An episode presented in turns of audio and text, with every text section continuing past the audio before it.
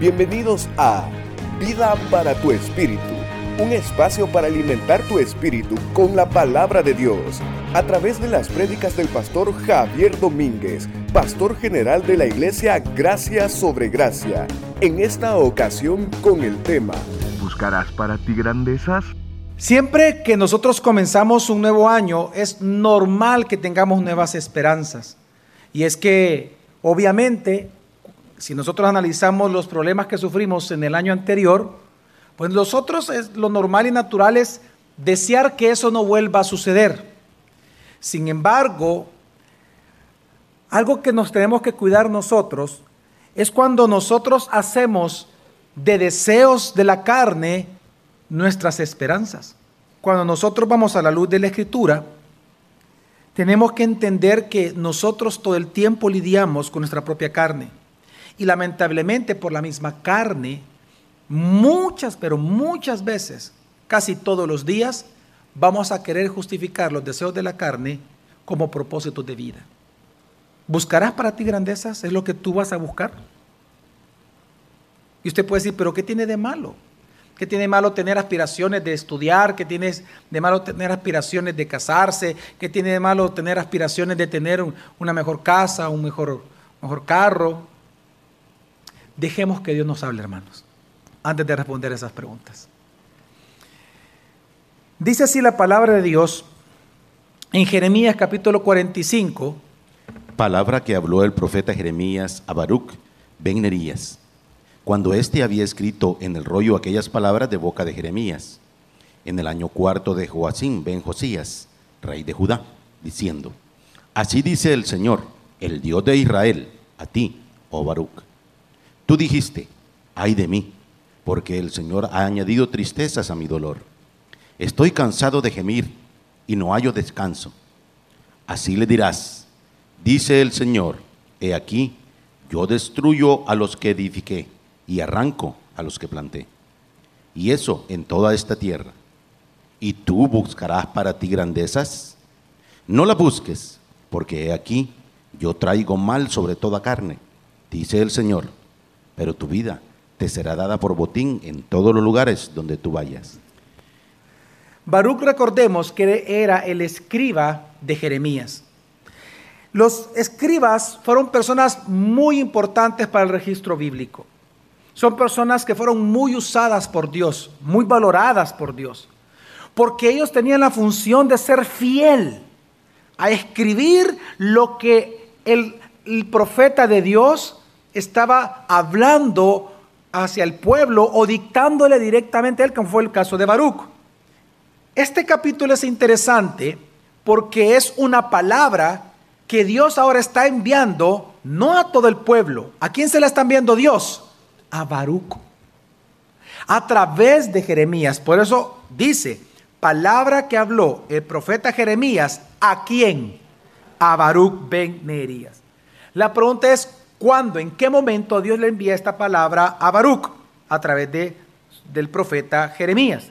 Dice, cuando éste había escrito en el rollo aquellas palabras de boca de Jeremías en el año cuarto de Joacim, ben Josías, rey de Judá, diciendo, el mismo texto nos está ubicando en un momento histórico. Joacim fue un mal, pero malísimo rey. Además, fue un rey malvado tan malvado que Dios tuvo que enviarle palabra a través de Jeremías y le dijo que Baruch escribiera todo esto, tenemos que recordar que Jeremías dio una profecía que asustó a muchos. Y la profecía era de que Babilonia vendría contra Judá y lo llevaría al exilio por 70 años. El problema es que habían falsos profetas y ellos comenzaron a decirle al pueblo que no era cierto lo dice literalmente la Biblia, sino que ellos comenzaron a decirle al pueblo, no, Dios tiene grandes cosas para ti. Y Dios se enojó mucho contra estos falsos profetas porque están mintiendo, porque calamidad voy a traer. Y estos están prometiendo cosas que yo no he hablado. Entonces Jeremías fue el encargado de decirle a todos ellos mentirosos. Y de decirle a los reyes, hey, miren, Dios va a traer juicio. ¿Y qué provocó eso en los reyes? Enojo tanto que lo intentaron matar. En ese contexto en que Jeremías ya no podía entrar en el templo porque le fue prohibido, porque se le consideraba un enemigo del Estado, entonces Dios le dice, díctale esto a Baruch y que Baruch vaya a hablar con Joacim. Y entonces viene Baruch y copia todo esto y se lo lleva. Primero lo escuchan los príncipes y los otros escribas que estaban con Joacim y la palabra en que consistía, una palabra muy dura que decía lo siguiente. Le decía a Joacim que Babilonia iba a venir fuertemente a llevárselos al exilio, que eso nada lo iba a evitar y que por lo tanto él no podía salir de Judá, Joacín, que era mejor bajar la cabeza para lo que venía que enfrentarse a los babilonios. Cuando los escribas escucharon esto, se asustaron tanto que le dijeron a, a Baruch, mira Baruch, vete con Jeremías, porque cuando el rey se entere de esto, te puede ser que te mande a matar. Entonces Baruch lo que hizo fue dejar el rollo y él se fue. Entonces vinieron los escribas del rey y van a donde el rey Joacín. Y cuando comienzan a, leerle la profecía, porque recordemos de que Joacín quiso hacer un pacto con Egipto y lo logró. Joacín era tan malvado que no le importaba ni el profeta Jeremías, o sea, el profeta de Dios, ni la palabra de Dios. Tanto fue así que cuando comienzan a escuchar estas profecías, dice la escritura, y es bien gráfica la escritura en Jeremías 36, que él dice que agarró el cuchillo de uno de los escribas. Mientras él estaba escuchando, al escriba le decía, pásame el papel, después de que lo leía, y seguían leyendo. Y dice él que con el cuchillo comenzó a cortar, sin así con todo desdén, la palabra de Dios, el papiro. Y estaba un fuego ahí y lo comenzó a quemar. Y se comenzó a burlar. Y dice que ni el rey y ninguno de los príncipes que estaba ahí le hicieron caso a la palabra de Dios. Él se enojó tanto que comenzaron a acusar a Baruch de mentiroso. Comenzaron a acusar a Baruch de que no fue Jeremías quien le dictó eso. Comenzaron a acusar a Baruch de que las palabras eran de Baruch y no de Jeremías. Entonces el rey se fue contra Baruch totalmente. Y los príncipes también. Y entonces fue en ese desarrollo y en ese cumplimiento de la vocación de Baruch que por él tratar de ser fiel a Dios, de escribir y de llevar el rollo, tal como Dios lo había ordenado, él comenzó a sufrir por esa vocación. Pero comenzó a sufrir algo que él no se esperaba, persecución al igual que su jefe, el profeta Jeremías. Y es en ese contexto que en donde Dios le envía la palabra. Porque Baruch estaba completamente afligido. Pero Dios en amor y en misericordia le manda palabra a Baruch. Lo amaba tanto que le dio una palabra específica para él. Hay un capítulo dedicado solo a Baruch. Y ahí Dios le habla a él. ¿Y qué es lo que le dice? Versículo 2. Así dice el Señor, el Dios de Israel, a ti, oh Baruch, tú dijiste, ay de mí, porque el Señor ha añadido tristeza a qué? a mi dolor. Detengamos por un momento. Baruch lo que está diciendo es que en él ya había un dolor. ¿Cuál era el dolor? Cuando nosotros leemos antes del capítulo 36, entendemos el dolor de Baruch. ¿Sabe cuál fue el dolor de Baruch? Fue el mismo dolor de Jeremías. Cuando Baruch como escribe, él comenzó a escribir todos los juicios que vendrían sobre Judá, él se afligió su corazón. Quiero que entienda que cuando Baruch escucha toda la calamidad que tenía por disciplina de Dios, a través de los babilonios contra Judá, él se afligió y entró dolor en su corazón. Pero lo que él no entendía, lo que él no vio venir, es que por ser escriba del Señor, más dolor iba a haber en su corazón cuando él fue atacado directamente por ser escriba, por haber transmitido una palabra de Dios. Por eso dice Dios, tú dijiste, ay de mí, porque qué? Porque el Señor, ¿qué hizo? Ha añadido. Es decir, cuando Él dice, la añadidura es la persecución que está recibiendo ahora de parte del rey Joacín y sus príncipes. Y no solamente has dicho, ay de mí que el Señor me está añadiendo a mi dolor esto, sino que también dijiste, estoy cansado de qué? de gemir y no hay o qué, descanso. Y ese es el punto. Él llegó un punto en su vida que él se cansó de clamar a Dios y no ver nada. Y no ver ningún cambio. En otras palabras, él anhelaba cosas mejores. Y esas cosas mejores que mejoraran su actual estado de vida, él comenzó a clamárselas a Dios, pero Dios no se las cambió. Él se cansó. Señor, por favor, ayúdame. Y resulta que Dios guardó silencio y no hizo absolutamente nada de eso. Entonces, ¿qué hizo Baruch? Comenzó a planificar otras cosas. Una vez más vamos a leer versículo 3, por favor. Tú dijiste, ay de mí, porque el Señor ha añadido tristeza a mi dolor. Estoy cansado de gemir y no hallo descanso. En ese momento, número uno, lo que hizo Dios fue recordarle a él, yo ya sé lo que tú pensás y yo sé lo que hay en tu corazón. Tú has dicho que yo te he añadido más dolor del que ya tenías. Y número dos, has dicho, estoy harto de clamarle a Dios sin que le haga nada. Yo ya lo sé, Baruch.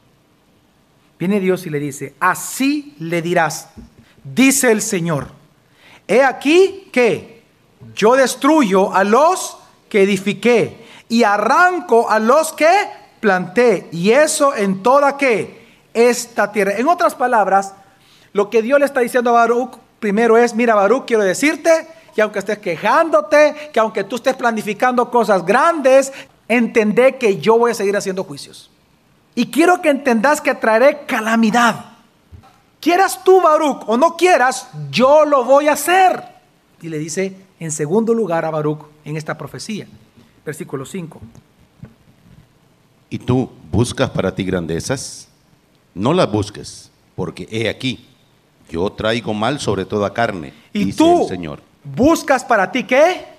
Es decir, en medio de esta calamidad, en medio de esta situación que estás viviendo, en medio de una nación que está bajo mi juicio, en una nación en donde tú estás siendo perseguido por ser mi siervo. ¿Sabes lo que está diciendo Dios a él? Dice, hey Baruch, yo te conozco y yo he visto tu corazón. Tú estás sufriendo tanto y la nación entera está sufriendo tanto que sabes lo que tú estás buscando. Tú estás buscando volver a tener honor. Tú estás buscando que la gente te acepte. Lo que vemos claramente es que Baruch, lo que él estaba planificando era esforzarse para hacerse un nombre en la sociedad dentro de los hebreos. Probablemente lo que él quería era ya no ser escriba. Y probablemente él tenía otros proyectos para su vida. Pero es que detengámonos por un momento. Dígame si no es lo normal que un ser humano va a pensar. Por ejemplo, si de repente usted está sembrando caña y las condiciones ambientales y estatales de nuestra nación le impiden a usted o le estorban para que usted tenga ganancias sembrando caña, ¿acaso usted no va a querer cambiar la siembra de caña por otra cosa que sea mejor? A Baruch le impactó tanto la persecución y el dolor que estaba haciendo por ser siervo de Dios, por ser escriba de Dios, que él pensó otras cosas. Yo conozco a Baruch. Yo conozco que tú tienes planes de hacer tu nombre, otros proyectos de vida. Es decir, que el propósito inmediato de la vida de Baruch no era más que lograr una vida mejor de la que él estaba llevando en ese momento. En otras palabras, Baruch lo que quería era conseguir cosas que él deseaba y pensaba y creía que lo iban a hacer feliz, porque en ese momento él no era qué? Feliz, siendo escriba de Dios. ¿Y cuál fue la respuesta a la ambición de Baruch? No la busques. Baruch, no seas ambicioso, no lo hagas. No trates de conseguir lo que quieres, pensando que obteniendo eso que quieres vas a ser más feliz. No, no lo hagas. Y es que hermanos, entendamos que la ambición es algo terrible. Es tan terrible que el puritano Thomas Brooks escribió acerca de la ambición diciendo, la ambición es una miseria dorada, un veneno secreto La ambición es una plaga oculta, el ingeniero del engaño, la madre de la hipocresía, el padre de la envidia, el vicio original de los ángeles y el de Adán y Eva. La ambición es el destructor de la virtud, el masiago de los corazones. Y es que no vamos a negar que por la ambición de los seres humanos sabemos que hombres y mujeres son capaces de ceder sus convicciones por ambiciones muchos violan su propia fe. Por la ambición sacrifican las creencias. Por la ambición corrompen su carácter. La ambición te puede llevar a destruir cualquier relación con tal de que tú consigas lo que tú quieres. Porque piensas que obteniendo eso que tú quieres vas a ser feliz más que ahora. Porque al día de ahora tú no tienes contentamiento en lo que Dios te ha puesto. La ambición es el que hace necio al sabio. Hace pequeño al que es grande insensible al que es amoroso y orgulloso al que es humilde. La ambición pisotea toda la palabra de Dios, porque la ambición no anhela a Dios, sino todo lo que no es Él. Una persona ambiciosa es aquella que no está conforme con la situación que por voluntad de Dios vive, por lo cual va a buscar una situación mejor en su propia mente. Hubo un tiempo en que la ambición se convirtió en una virtud y por eso es que hoy en día, en algunos círculos se habla que si tú quieres ser exitoso, tienes que ser qué? Ambicioso. Porque la ambición, hubo una época en la historia que se convirtió en una virtud, se hizo ver como una virtud cuando Dios le llama pecado. ¿Y en qué época fue esa? En el Imperio Romano. ¿Sabe quiénes fueron los que posicionaron y los que inventaron y los que pusieron la ambición como una virtud? Fueron los políticos de Roma. Los políticos como eran personas que querían ganar dinero, prestigio y poder a través del voto popular, ellos dijeron que una virtud necesaria para ser un buen político en Roma es que tenían que ser qué? Ambiciosos. ¿A qué se refieren con ambiciosos? Es decir, ambición es buscar, esforzarte por cualquier medio, tú ser reconocido, tener poder, tener dinero o tener reputación. Entonces, a esta promoción personal que los políticos entraban para ganar votos a cualquier precio, para ser considerado y tomado en cuenta por los votantes, por la sociedad, es que se le llamó ambición. Entonces lo hacían ver como una virtud. Decían, si tú eres una persona inteligente, si tú quieres crecer en la sociedad, si tú quieres ser importante, sea ambicioso. Ahora, en esta época y en medio de la situación social, política y económica que estamos viviendo, parte de sus más grandes tentaciones va a ser convertir sus ambiciones personales, porque no tiene contentamiento en Dios, convertir sus ambiciones personales en virtudes. Al nosotros sufrir los juicios que Dios está trayendo sobre nuestra nación, ¿sabe cuál va a ser nuestra tentación diaria? buscar tiempos mejores. Y es que como dice Eclesiastés, jamás el ojo se va a saciar, jamás su corazón se va a saciar de lo que tiene. Quiero que entienda que en tiempos de crisis uno siempre busca cosas mejores, porque no está contento con lo que Dios está haciendo. Y es que tiene que entender que en la tentación, en tiempos como los de hoy, es interpretar, oiga esto, que los juicios de Dios son tiempos para huir y para buscar mejores oportunidades. Hermanos, jamás, jamás la ambición va a ser una virtud ni una meta genuina ante los ojos de Dios cuando esta ambición está fuera de Él. Por eso Dios le dijo a Baruch, no lo hagas. Y leamos bien por qué le dijo que no lo hiciera. Porque a la par precisamente del mandamiento de Dios, siendo gracia y misericordia, le dio precisamente, Dios siendo gracia y misericordia, le dio una promesa al escriba fiel de su palabra. Fíjese bien, Dios le dice a Baruch, no lo hagas. Pero a la par de la negativa del mandamiento, porque Dios es un Dios de gracia, Dios le da una promesa y le dice, hey, Baruch, no lo hagas. No busques grandezas. No lo hagas. No seas ambicioso. Pero yo te prometo algo, Baruch. ¿El qué? Jeremías 45, versículo 5, última parte dice. Pero tu vida te será dada por botín en todos los lugares donde tú vayas. ¿Sabe qué significa eso? Tu vida se te será dada a ti como un botín de guerra. A donde quiera que tú vayas, nada te va a ocurrir porque yo te voy a proteger, Baruch. ¿Por qué le temes a Joacín? Baruch, yo entiendo que tú estás pensando cosas grandes, pero Baruch, no lo hagas. Confía en mí, yo soy tu proveedor. Soy tal proveedor de, ti que te voy a dar lo mejor que tú puedes obtener, vida. Tu vida será como un botín de guerra para ti a donde vayas. Vas a enfrentar guerras, te van a querer matar, te van, se van a burlar de ti. Pero tu vida será tu botín. Yo te voy a proteger, Baruch. Yo voy a estar contigo. Yo te voy a sostener. Yo seré tu estandarte. Yo seré tu proveedor. Yo seré tu castillo fuerte. En otras palabras, Dios le está diciendo a Baruch, sigue como escriba, sigue cumpliendo la vocación en la cual yo te llamé, porque yo voy a cuidar de ti. Baruch, si vas a ser ambicioso, ambicioname a mí y no todo lo que está fuera de mí. Eso es todo, Baruch. El apóstol Pablo menciona que si hay un tipo de ambición que no es pecaminosa ante los ojos de Dios. Es más, la Biblia nos manda a usted y a mí a ser ambiciosos. Pero de la ambición que Dios quiere que seamos. ¿Y cuál es esta ambición? Es cuando usted desea solo agradarle a Él. Leamos 2 Corintios capítulo 5, versículo 9. Dice así la palabra del Señor.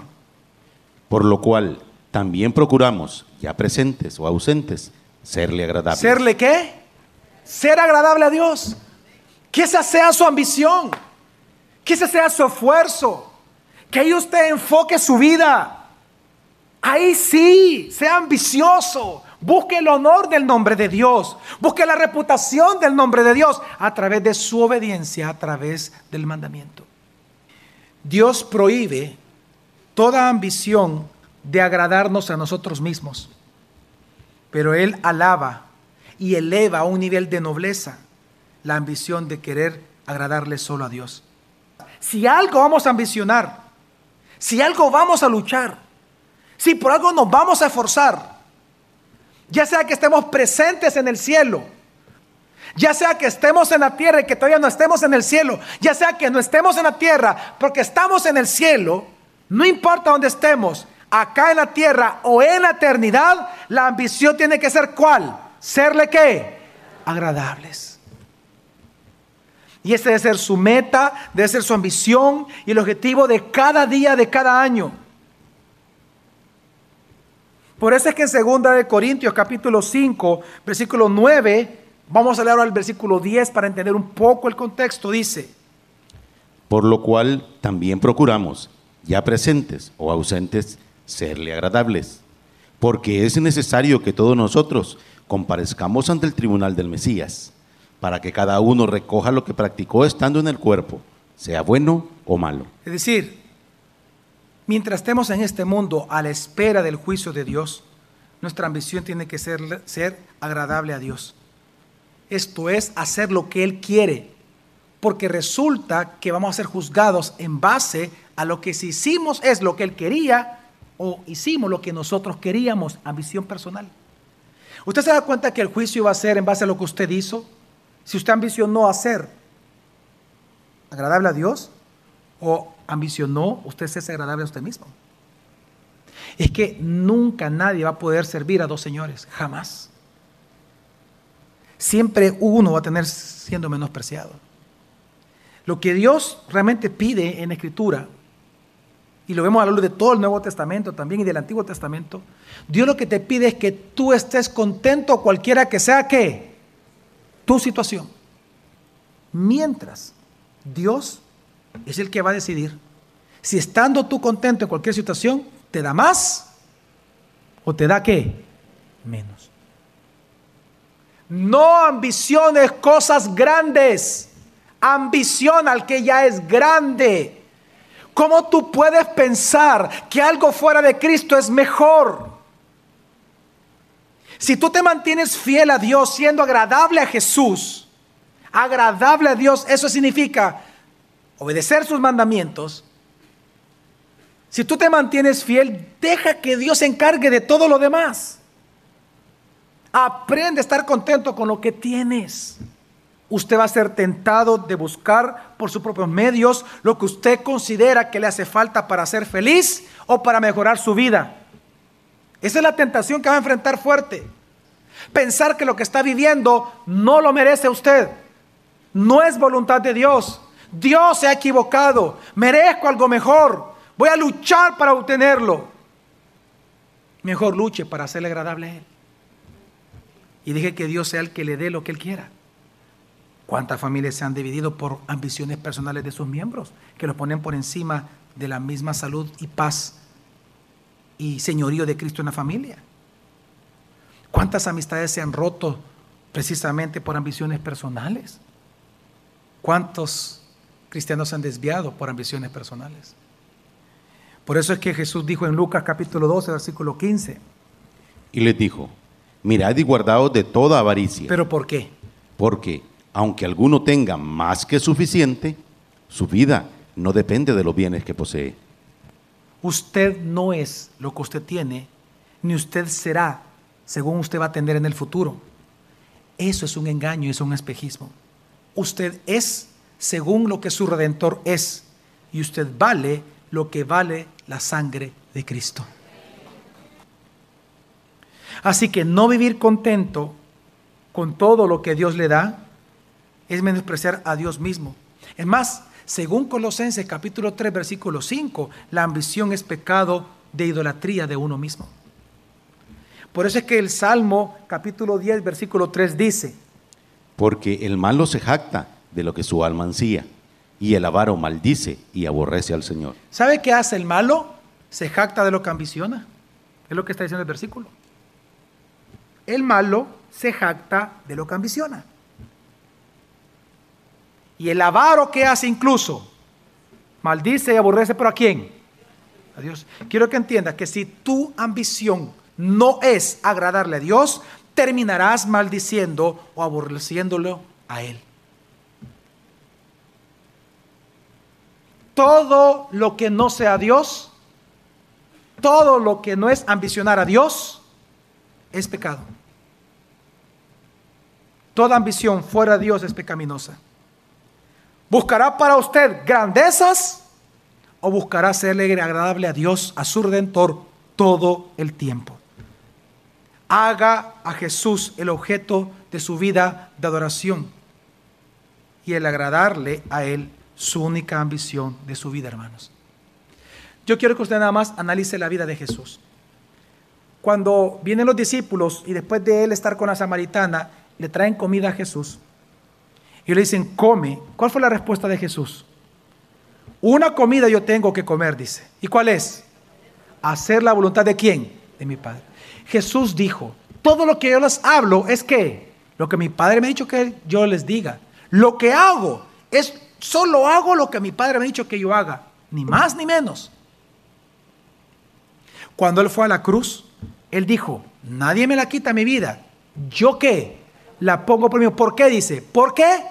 Mandamiento recibí de mi Padre. Quiero que entienda. ¿Sabe cuál fue la única ambición de Jesús? Serle agradable al Padre. Y esa es la ambición de la novia de Cristo, de la esposa de Cristo. Serle agradable a su esposo. No tener otros amantes. Serle agradable a su esposo, a su redentor. Hay una advertencia, Santiago 4, 13 al 15 dice, Vamos ahora, los que decís, hoy o mañana iremos a tal ciudad, y estaremos allá un año, y comerciaremos, y ganaremos, cuando no sabéis lo de mañana. ¿Qué cosa es vuestra vida? Porque sois neblina que por un poco de tiempo aparece y luego se desvanece. Entonces, si así es nuestra vida, ¿qué tenemos que hacer en lugar de decir, no, mañana, este año, esto voy a lograr, esto vamos a hacer, voy a viajar? En lugar de todo eso, ¿qué tenemos que hacer, hermano? Versículo 15. En lugar de lo cual deberías decir, si el Señor quiere, viviremos y haremos esto o aquello. Hermanos, viva su presente cada día buscando siendo agradable a Él, porque cada día tiene su propio afán. Deje que Dios sea Dios. Deje que Él sea el soberano. Usted sea un siervo agradable a los ojos de Él. El próximo jueves te esperamos para continuar aprendiendo de la palabra de Dios, Vida para tu Espíritu, con el pastor Javier Domínguez. Es una producción de Iglesia Gracia sobre Gracia. Puedes encontrar más recursos como este en nuestra página web, graciasobregracia.org. También puedes visitarnos en Hotel Holiday Inn los domingos a las 8 y 11 a.m. Iglesia Gracia sobre Gracia, tu iglesia, tu casa, tu familia familia.